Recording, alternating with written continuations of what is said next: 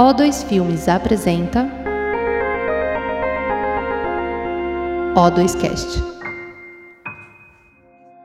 Oi, pessoal, quem fala aqui é Andréa Barata Ribeiro, eu sou produtora na O2 Filmes.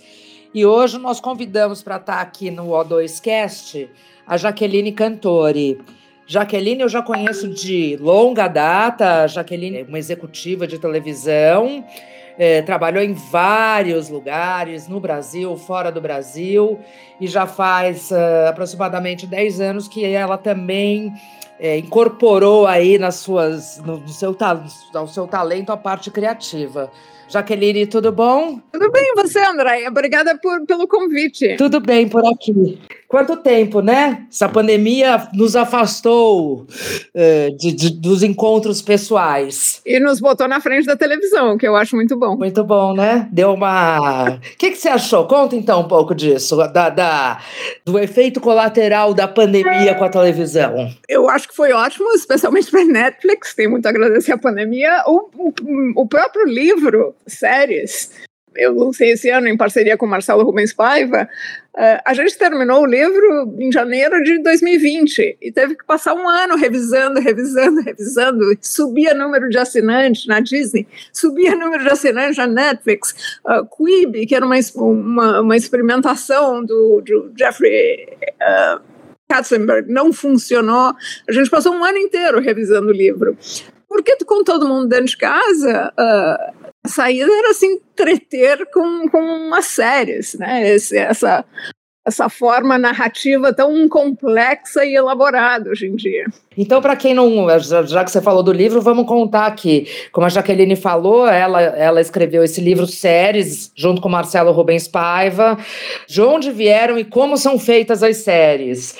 Eu li o livro, achei muito interessante. O livro fala um pouco de cada coisa, é, desde quem são os players, os canais, até contar um pouquinho a história das séries, da época de ouro das séries, da onde elas vieram. E por fim também dá assim umas noções bem interessantes para quem está interessado em estudar, em escrever é, sobre pontos básicos assim, né?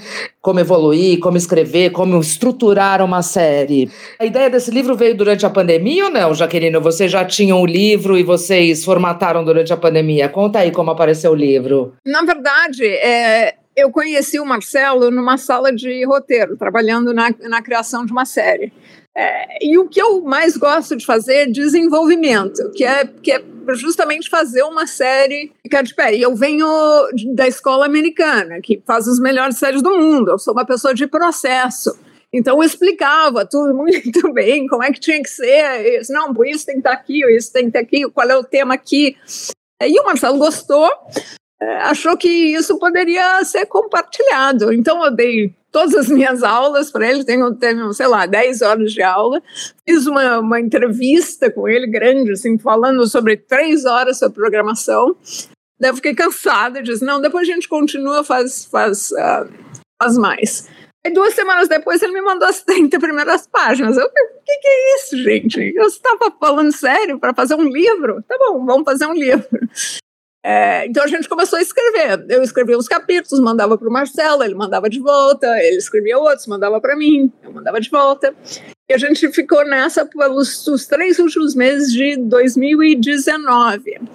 Uh, e eu acho que é um livro como nenhum outro, porque, como você falou, ele tem história, tem, tem como a série surgir, curiosidades, cultura pop, trivia. E, e se você quiser fazer a sua também, esse é um guia básico para você fazer a sua série. O livro é muito legal, exatamente por isso, porque ah, passa por vários assuntos assim, né?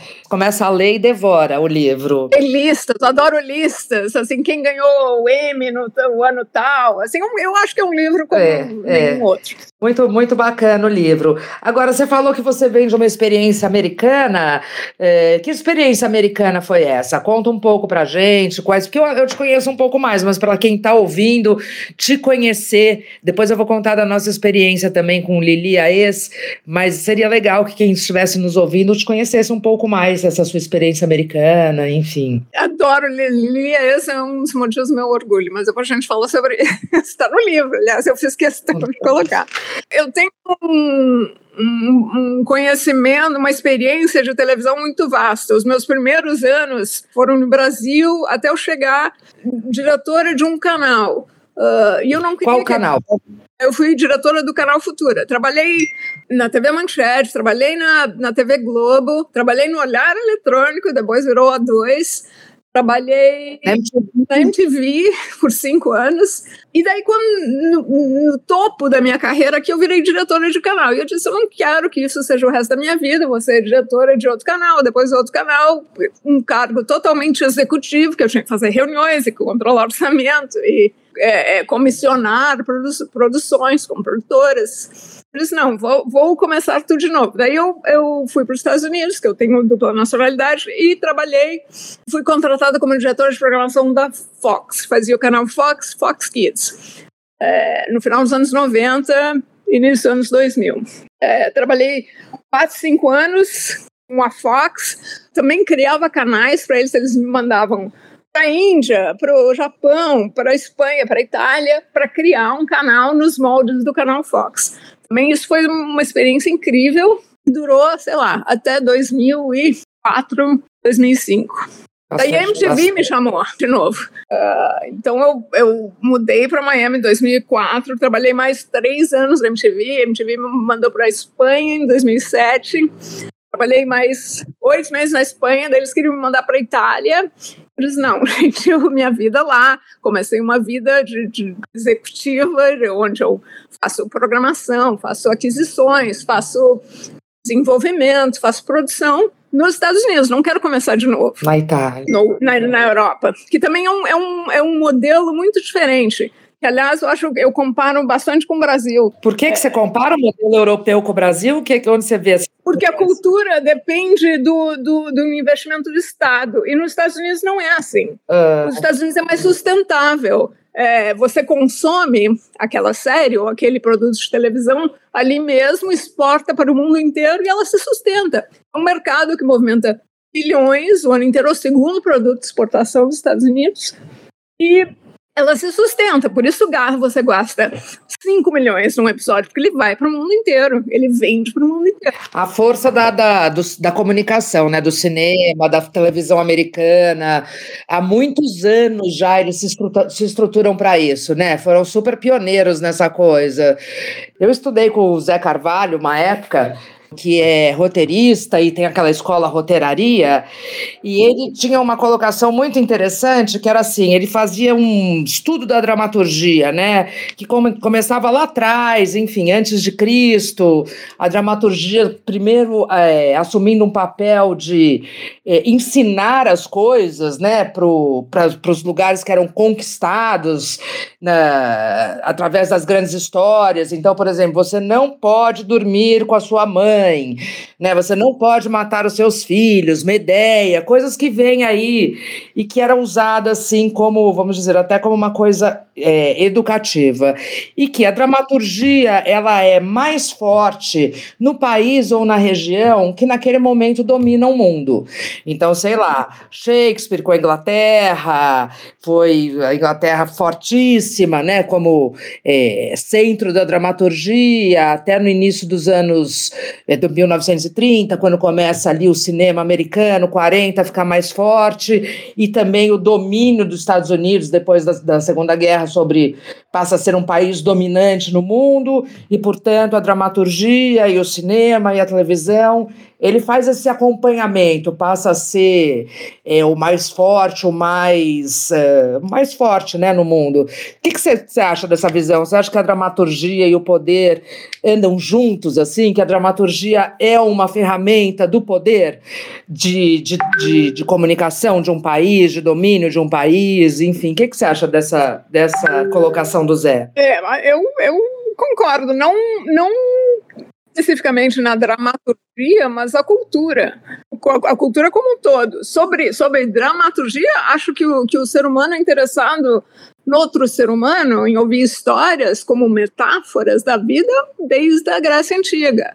É apenas um conceito que eu achei muito interessante, é como se destaca, que você falou agora, né, que os Estados Unidos é o segundo maior produto de exportação, e eles têm realmente, dizem que é o segundo é, é assunto que eles despacham por dia, que o primeiro é a guerra, os, os armamentos, o segundo é o cinema, né, o cinema audiovisual, né, e aquela história, onde entram nossos filmes, entram nossos carros, entram nossas roupas, entram nosso, também como uma coisa de dominação, entre aspas, não gosto dessa palavra, né, de expansão, vamos dizer assim, e que o cinema e a televisão têm essa força mais até do que as outras artes, né, porque são, é, vamos dizer, arte de massa, né, então que acaba sendo uma ferramenta de, então eu acho que quando você fala dos Estados Unidos, me parece muito isso, eles há muitos anos investem nessa teoria, entre aspas, ou nessa força que é, percebem, né? Essa indústria da comunicação tal. Realmente,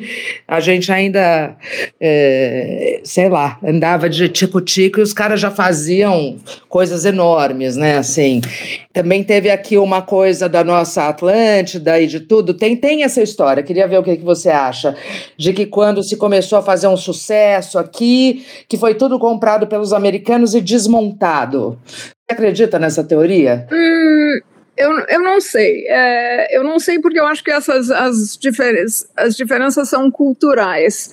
É, a gente se comporta como Macunaíma, a gente se comporta como colônia muito. É, o brasileiro, são poucas as vezes que, que, que talvez na música um brasileiro se orgulha de, de produzir uma, uma, uma, cultura local exportar a sua cultura autêntica, verdadeira, da maneira com que ela é. Ah, não entende português? Problema seu, a música é universal acho que, que na, na, televisão a gente não faz isso ainda. A gente consome o, o, o, americano, a gente consome o que o americano dita. Mas, de novo, eu não acho que seja dramaturgia, eu acho que, que, é, que, é, que é cultura. É, porque a, forma talvez mais popular né, da, da expressão dessa cultura seja mesmo a televisão e o cinema, né? De maior acesso para todos, né? Mas a minha comparação que eu estava fazendo antes era, era, era independer do Estado. Uh, acho que o Brasil depende, ainda tem esse ranço de, de não é possível que, que a gente não consiga fazer um mercado que consoma a, a própria cultura, invista na própria cultura, é, na própria dramaturgia, no caso das séries, uh, e que não dependa apenas do Estado, como a Europa faz também. Então, agora, é, assim, eu estou um pouco cansada de ouvir que a gente é um mercado eternamente em ebulição e que não vai adiante. A gente tem, tem, tem, tem possibilidade de se tornar indústria, mas não faz por pura incapacidade empreendedora, é, que, é, que é justamente abandonar o Estado, se tornar sustentável, que os Estados Unidos fazem isso muito bem. Acho que a China não, a gente não está consumindo séries chinesas nem cinema chinês como consome o americano. É, eu acho que em termos de, de televisão, a gente tem também, tem a Globo aí, que é o maior sucesso tal. E agora, com a chegada das plataformas, você acha que isso muda? A gente tem condições, eu tenho visto aí na, na Netflix que as nossas séries têm ocupado, algumas séries brasileiras têm ocupado as primeiras posições no mundo tal. Existe uma tendência também de, hoje em dia, talvez pelo cansaço das próprias histórias locais, existe uma tendência de se, de se procurar procurar histórias locais universais, né? Então, sei lá, uma história na Coreia, uma história no Brasil, mas que possa ser é, é, Tolstói, né? Fale sobre a sua aldeia e você estará falando para o mundo, sobre o mundo. Você acha que com a entrada desses players, é, essa situação é, do Brasil poder ter um pouco mais de independência, você acha que teve uma mudança com isso? Acho que sim. Eu acho que a chegada desses players globais fez com que a gente uh, fosse obrigado a pensar em formatos que, que transcendam nossas fronteiras, né? Isso é ótimo. Uh, eu acho que, sei lá, Netflix, Amazon Prime, Disney Plus, HBO Max, uh, eles têm estúdios que investem em, em produções locais que eles vão distribuir globalmente, mas, mas, mas no, no centro dessa produção está tá um valor que transcende fronteiras. E acho que a gente começou a pensar nisso agora, recentemente. É, porque aconteceu recentemente aqui, né? A gente não tinha esses players. Eu vejo pelo O2, por exemplo, com 30 anos, no início dos anos 2000, nós fazíamos, sei lá, uma série, fizemos Filhos do Carnaval com HBO, aí fazia uma coisa quase escondida ali na Globo, tal. Não, não existia esse espaço aqui absolutamente. E hoje sei lá, você vê 22 anos depois, existe um cenário totalmente diferente. Quatro, cinco players, seis players, dez players jogando na mesa ao ponto que não temos nem mais equipe suficiente para isso, né? Acho que teve uma mudada de jogo aí, sim, nesse, nesse tempo, não? Sim, e mesmo nas histórias que você escolhe produzir, se uma, uma, uma personagem trans uh, está começando a acontecer na sua vida como mulher e ela descobre que tem um filho homem. Isso é viaja para todo mundo. Só para o público saber, a Jaque está se referindo aqui ao Manhã de Setembro, que foi uma série da O2 produzida para a Amazon, uma ideia original da produtora, produzida e vendida para a Amazon. Então a gente está começando a pensar dessa forma. De uma forma, mas ao mesmo tempo é uma história local, né? É uma história local com um, uma emoção universal, será? Porque também existe essa busca pela história local. Não, eles não querem que eu conte uma história, que eu busque uma história, que os Estados Unidos têm uma história igual, um genérico da história americana, de uma coisa americana. Não, você está falando de, de mãe e filho, de pai e filho, está falando de um valor universal. Um valor universal, entendo. Também acho que a gente está começando a pensar em histórias que que durem por muito tempo. Isso foram os players globais que fizeram isso. Foi Netflix, que fez a gente pensar em, em, histórias que eu possa ver 10 horas seguidas. E ao mesmo tempo que tem um cheiro local. Eu, vi, eu vejo que é isso. Tudo bem, a gente fala sobre histórias universais, sobre pai e filho, mãe e filha. É um sentimento universal, mas eles procuram uma arena e uma originalidade é, também na forma que você faz a coisa, também no, aonde você mostra. Porque senão eu vou fazer, eu aprendo a fazer super bem, eu conto uma história igual o americano conta. Eu sinto que isso, ou igual o francês conta. Eu sinto que eles buscam uma coisa mais inédita em cada lugar, né? Mas assim como gente está mais aberto a ouvir histórias uh, do resto do mundo, eu, os americanos também estão. Conta isso. O que, que, você acha? Que teve uma mudança dessa cultura? Você que acompanhou, viajou aí pelo, pelo mundo inteiro, acompanhando os canais. Existe uma ampliação dessa cultura americana de estar tá mais aberta para outras coisas? O que, que, você acha disso? Uh, total. Eu, mas eu ponho ela um pouquinho mais para trás. Acho que foi a partir do ano 2000 ah, que através da música o, o, americano descobriu que se falava espanhol em outra parte do mundo. Um Living La Vida Louca do Ricky Martin, por exemplo, teve uma onda hispânica é, que durou, sei lá, três, quatro, cinco anos. Daí, o que fez o americano um, abrir um pouco a sua cabeça. Ah, fala-se espanhol em outra parte do mundo. É, mais adiante, sei lá, acho que foram 12 anos depois, a Casa de Papel, um sucesso incrível no mundo inteiro. Porque também é uma, uma, uma história muito simples: vamos assaltar a Casa da Moeda.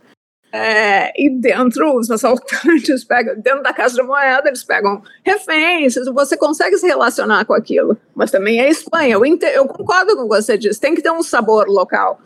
Eu me pego vendo séries da Índia, porque aquele casamento indiano, assim, impressionante. É, trazer o ineditismo, né? Trazer uma coisa que as pessoas não estão, apesar de você estar falando de um casamento, né? Que é uma, uma coisa formal, uma relação formal que todo mundo entende, mas você está vendo ali na Índia, totalmente diferente, vestido de noiva vermelho, né? Eu consigo me relacionar com o valor casa casamento, com o, o, amor de duas pessoas, mas eu, eu estou assimilando uma cultura indiana para ver como é diferente.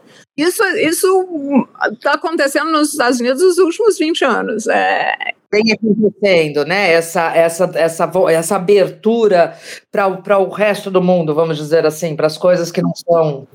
E aí vem, aí vem esteira, vem na esteira, né? Esse monte de plataformas, tal. Acho que vem um pouco nessa esteira aí de como o Brasil, por exemplo, é um país que estrategicamente interessa muito a eles, porque tem um potencial de assinantes enormes que a gente não chegou ainda perto desse número. É, o que eu, que eu sinto também é que essas plataformas percebem que para o público local, você também tem que ter conteúdo local. Então, como o Brasil, eu, eu acho que é meio por aí. Ele é, financeiramente é um mercado muito promissor, existe essa. está existindo esse movimento agora de se produzir conteúdo local. Você concorda com isso? Concordo com você quando você fala que um país de mais de 200 milhões de habitantes, o olhinho do, do player estrangeiro brilha. É. Uh, tem muito potencial ainda a ser conquistado. Agora mudando aqui um pouco, fala um pouco mais de você. É, quais foram seus grandes desafios assim que você tem alguma história boa para contar para gente nesses anos todos como executiva de TV que você encare como um grande desafio, ou uma grande mudança, ou uma passagem que você acha que foi relevante, inesquecível na sua vida, nessa, nessa, nesse percurso todo? Um... Difícil, né? Perguntar assim a queima-roupa. no ano 2000, eu fiz um projeto, deu muito certo e eu não esperava por isso a Copa Fox Kids, que era um evento, era um, um torneio de futebol para crianças entre 8 e 12 anos, que a gente fez em São Paulo, em Buenos Aires, e assim, eu resolvi botar aquilo no ar de meia e meia hora, porque eu, eu como eu fazia produção e programação, eu podia fazer, eu tinha essa liberdade. É, o negócio estourou de tal maneira que foi replicado, no ano seguinte foi replicado em, sei lá, mais nove países, depois 16 países, depois Estados Unidos, Israel, Europa, entrou no livro Guinness, e a gente, caraca, ninguém sabe quem eu sou, ninguém nem sabe quem eu sou, e eu fui, foi o meu projetinho lá. Jaqueline no Guinness, muito legal. Eu acho que a gente filmou essa Fox Kids. Exato, a, a, a fez a parte do Brasil. É, lá atrás, agora você está falando, tá me batendo um sininho assim da FOV. Foi uma loucura, aquilo era uma loucura. Eu não me lembro direito, mas quando você falou, me veio uma coisa de que era uma loucura. É, foi impressionante, assim, e era o meu projetinhozinho, assim. Um monte de criança, foi o maior é. sucesso aquele. Depois eu acho que tiveram outras coisas inspiradas nisso, né? Maratona de jogos e coisas assim, inspirado nesse. e depois a ideia, Disney né? comprou a Fox Kids, fez a, fez a sua Copa, sei lá, Jetix, fez. Não, teve, teve muitos spin-offs. Então, não, deu muito certo. Isso eu, eu sou muito orgulhosa. É, me orgulho muito de, de também da MTV, onde eu fazia desenvolvimento e aquisições e programação. Era MTV Latina, América Latina. Não, não, não programava para o Brasil, eram só os países de, de língua hispânica. E tinha um, um, um evento também 777, julho de 2007, que era é, pró-ambiental, Uh, e era, uma, era, um daqueles concertos em sete países, com milhões de artistas. E eu tentei comprar o, o evento lá, três meses antes eu começava, desde abril tentava negociar e os caras pediam muita grana, muita grana, a gente não tinha o dinheiro. Eu sei que eu deixei para a última, última semana e fiz. Eu também não tinha dinheiro para ser inédito, eu fiz uma coisa diferente. É, eu comprei para o dia seguinte, eram 12 horas de programação com sete países, concertos no mundo inteiro e uma série de documentários. E, e eu entrei no feed eu fiz os nossos canais entrar no feed de, jornalismo no dia anterior. Isso tudo no meio de um feriado de 4 de julho nos Estados Unidos foi uma, uma loucura também. Deu muito certo, porque todo mundo estava vendo ao vivo nos vários canais abertos no sábado. Uh, esses shows todos. E eu passava os documentários ligados ao, ao ambiente com entradas ao vivo em diferentes países. Chamando para o dia seguinte, reprise. É, no, dia, no dia seguinte, na reprise, a audiência estourou também, porque nem todo mundo conseguia ver tudo ao mesmo tempo. É, e daí teve, teve um elogio da revista Time, foi incrível. Que legal, já. É, não, foram momentos, foram momentos de orgulho mesmo.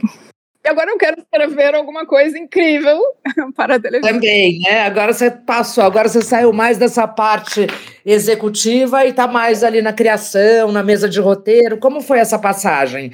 Foi uma falta mesmo de, de, é, de ficar se envolver mais nesse lado criativo? De como foi? Porque você também já inventava coisas ali na TV. Ah, é, mas assim, eu sempre chamava alguém para, para contratava e a pessoa dava liberdade para a pessoa fazer. Uh, tinha ideia. Também, se eu, não, se eu não participar criativamente, é muito chato, né? Mas eu, eu comecei a trabalhar com o Brasil de novo em 2010, 2011. Eu estava num canal chamado ANI. Uh, e o, e o, Brasil tinha dado certo, é, a pirâmide social tinha mudado, todo mundo tinha dinheiro, a Economist tinha colocado o Rio de Janeiro na capa, dizendo que era um país da América Latina Uh, o maior é. sucesso da América. O gigante levantou, né? O gigante adormecido é. acordou, né? Nossa, e tropeçou logo ali na incrível. frente. Todo mundo feliz. Era, era impressionante. Isso menos de 10 anos atrás. É, e eu recebia esses projetos e achava, não, vamos, tinha que melhorar o jeito das pessoas escreverem. Não, não, não, os projetos eram muito, muito ruins.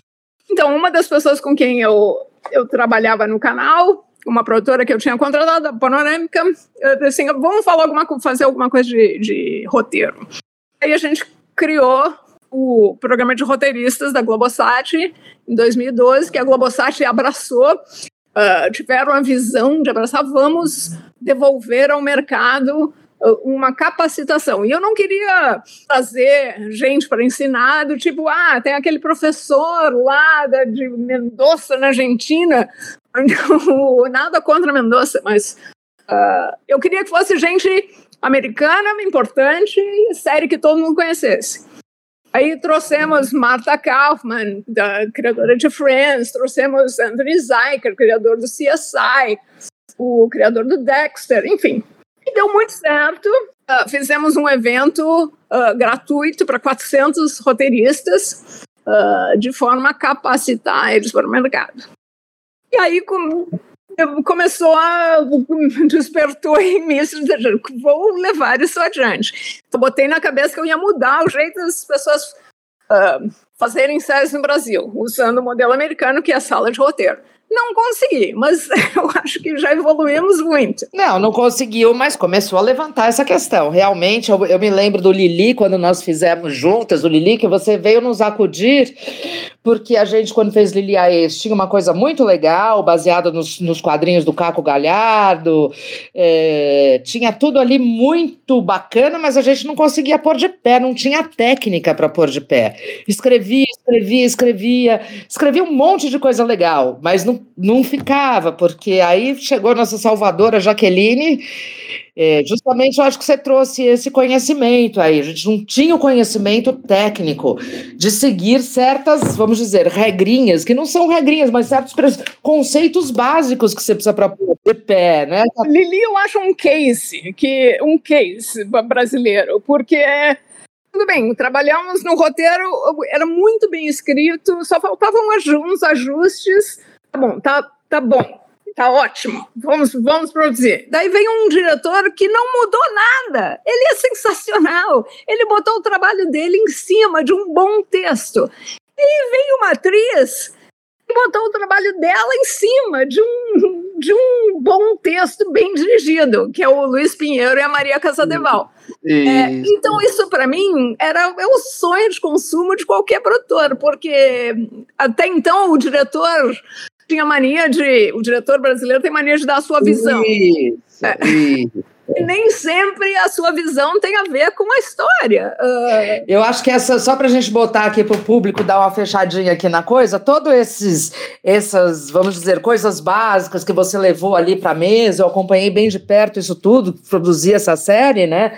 Enfim, no fim que a gente conseguiu pegar todas aquelas ideias e colocar em pé, primeiro o tijolo, depois o cimento, porque tava uma confusão, a gente ia né, sem uma ordem. Isso tudo está no seu livro, Séries, que você escreveu com Marcelo Rubens Paiva. Quer dizer, todas essas dicas de como você, do que, que você precisa para fazer o seu roteiro, a sua série ir, em frente e tal, eu acho que está muito bem desenhado aqui, muito bem escrito no seu livro, para quem quiser aprender um pouquinho sobre isso. É que é isso, né? O roteiro ele exige, ele exige é, criatividade, exige imaginação, mas exige muita técnica também, senão não para em pé, né? Que legal, não sabia que o Lili era um caso de orgulho para você. É para mim também. É, é, é, assim, é sensacional. Justamente porque, porque a atriz entendeu aquele roteiro, o diretor entendeu aquele roteiro e cada um acrescentou alguma coisa que fez aquela história crescer. Eu acho a primeira temporada de Lili fantástica. Mas aí chegou a segunda temporada, dizer, o canal muda a franquia, daí, daí eu entro em parafuso. Porque se a gente tivesse mantido a, a franquia, que é a, a, a ex-mulher se muda o apartamento do lado do ex-marido para infernizar a vida dele. Isso poderia durar para o resto da vida. É, mas é engraçado você falar isso, porque exatamente na terceira temporada eles não quiseram mais por causa disso, porque achavam que ia ser a mesma coisa.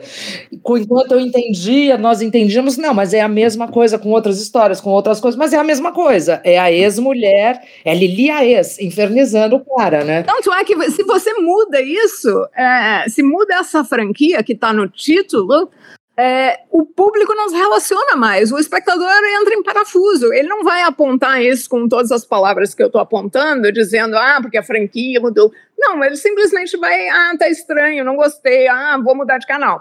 Assim que ele faz. É, isso aí, quando perde, quando ele não enxerga mais aquele personagem, aquela coisa que ele está acostumado a ver. Né? Exatamente. Né? É interessante, é interessante. Uh, Jaqueline, conta um pouco mais dessa experiência internacional. Você falou que você foi para a Índia também? Eu fui para a Índia, uh, na verdade, para criar um canal infantil. Então, o que eu fazia tanto na, na Espanha quanto no Japão, quanto na Itália, fui fazer na Índia, que é observar o mercado por duas, três semanas, é, ver todos os canais de televisão, todos os filmes, todos os.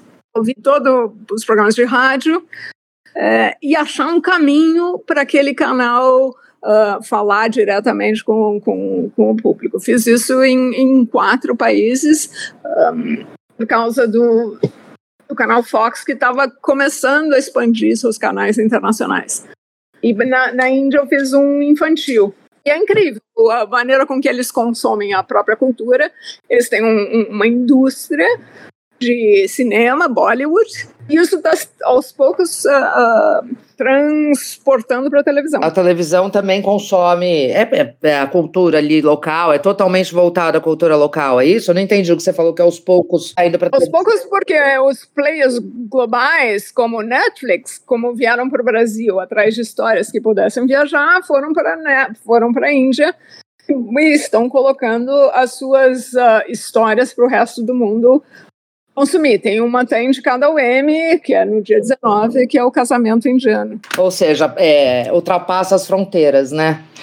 E você, desses países todos, assim, que você andou, você, você sentiu que tem algum mais resistente que o outro, ou menos resistente, ou algum mais difícil de se entrar? A Índia é muito específico, né, imagino, mas dos outros, que, como é que você viu esses outros países? Eu acho que, que a Espanha é muito fácil de trabalhar, eles são, são uh, dramaturgicamente, são muito sofisticados, eles consomem a televisão da forma deles, também o prime time deles é às três da tarde, é, mas eles são abertos a histórias dos outros países. E, e obviamente, por razões, razões é, de comunicação, eu, o Japão foi muito difícil. muito difícil. É, eles são muito formais, é, são focados no, nos game shows. E assim, eu, eu também não entendia nada, então era, eu tinha que me basear muito com, o visual. E você implementou algum programa lá no Japão, não? Uh, Ou só... Não, eu, eu limpei, assim, uh, porque o, o, exagero visual de, a gente vê, né, que, que a gente vê na rua, assim, acontece isso na televisão também. Então, eu, eu assim, você tem que focar de tanto canal, você precisa passar uma mensagem só. Então, dá uma limpada uh, que era um canal de música da Fox. Foi legal. Tá. E MTV Brasil aqui, como foi? Você participou da implementação ou já entrou depois? Não, fui a quinta funcionária. Isso é muito é, legal. Uh... Quinta funcionária contratada. Uh, pela MTV, só tinha, sei lá, só tinha Astrid, e foi antes do Zeca, tá? E foi, foi, foi legal também porque fui contratada pelo, pelos americanos. E o critério para você entrar na MTV era, era muito diferente, não é que nem a gente faz hoje. Você tinha que ser criativo, entender a, a, a marca do MTV americana, e eu me lembro de ter dado fotos da MTV americana quando foi lançado em 1980. Nossa, o que, que é aquilo? Pirei. Um dia eu vou trabalhar ali. E, e, e, quando a MTV chegou aqui, eu disse, eu, eu, eu, eu, eu. Me contrataram eu me lembro que eu era uma das pessoas mais velhas. Uh, eu tinha, sei lá, 28 anos, 29 anos. É, isso que eu ia falar, com 26 era mais velha. Uh. e eu comecei a trabalhar com, com a área de música, mas aí eu queria implementar o jornalismo. Eu sou jornalista, me lembro de, do Zeca precisar de um diretor e disse eu. Você já dirigiu? Já. Já editou? Já. Nunca. Puxa, sabe dirigir? Sei, editei, editei. Entrei na ilha com a primeira matéria que eu tinha que editar, eu chorava. Eu disse, o que, que, é que eu vou fazer aqui? Aí funcionou, deu certo. E como, como jornalista, aquilo foi uma grande escola. Eu tinha que botar no ar o jornal de meia hora, Uh, todos os dias, de segunda a sexta, chegava lá às sete da manhã, editava, editava, editava, editava, gravava o Zeca uma da tarde e pronto, começava tudo no dia seguinte. Acho que a MTV foi uma escola para muita gente, né? Assim, da, da, nossa geração, vamos dizer assim.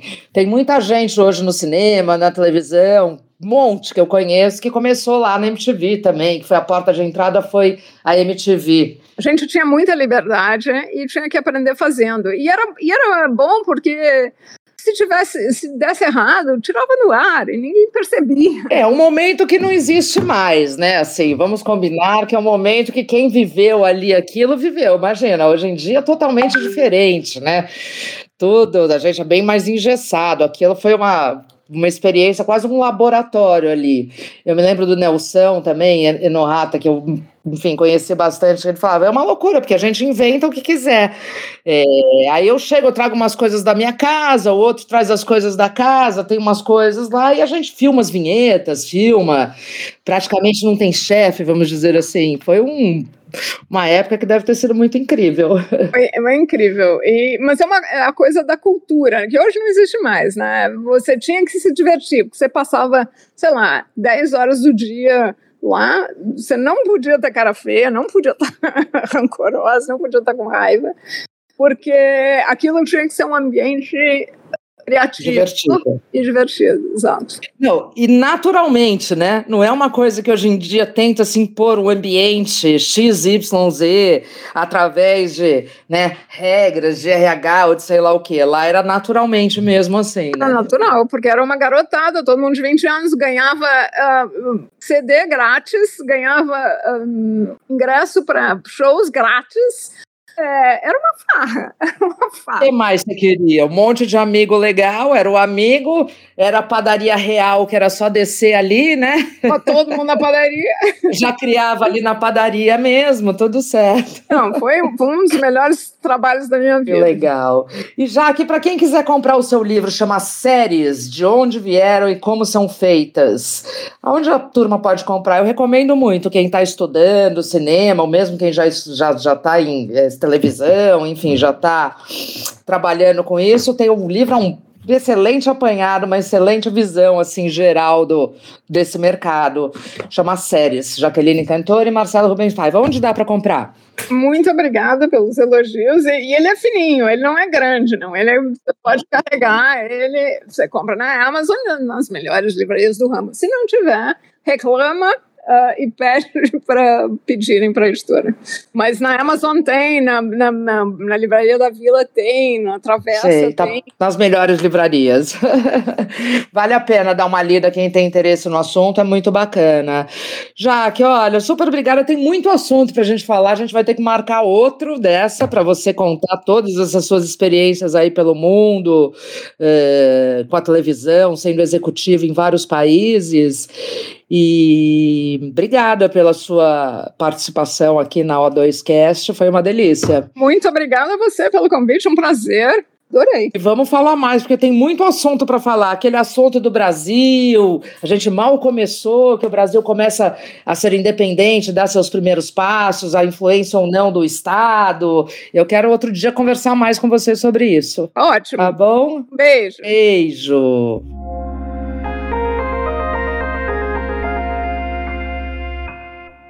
Esse foi o O2Cast, com episódios publicados semanalmente. Siga a O2 nas redes sociais para saber mais. Até a próxima!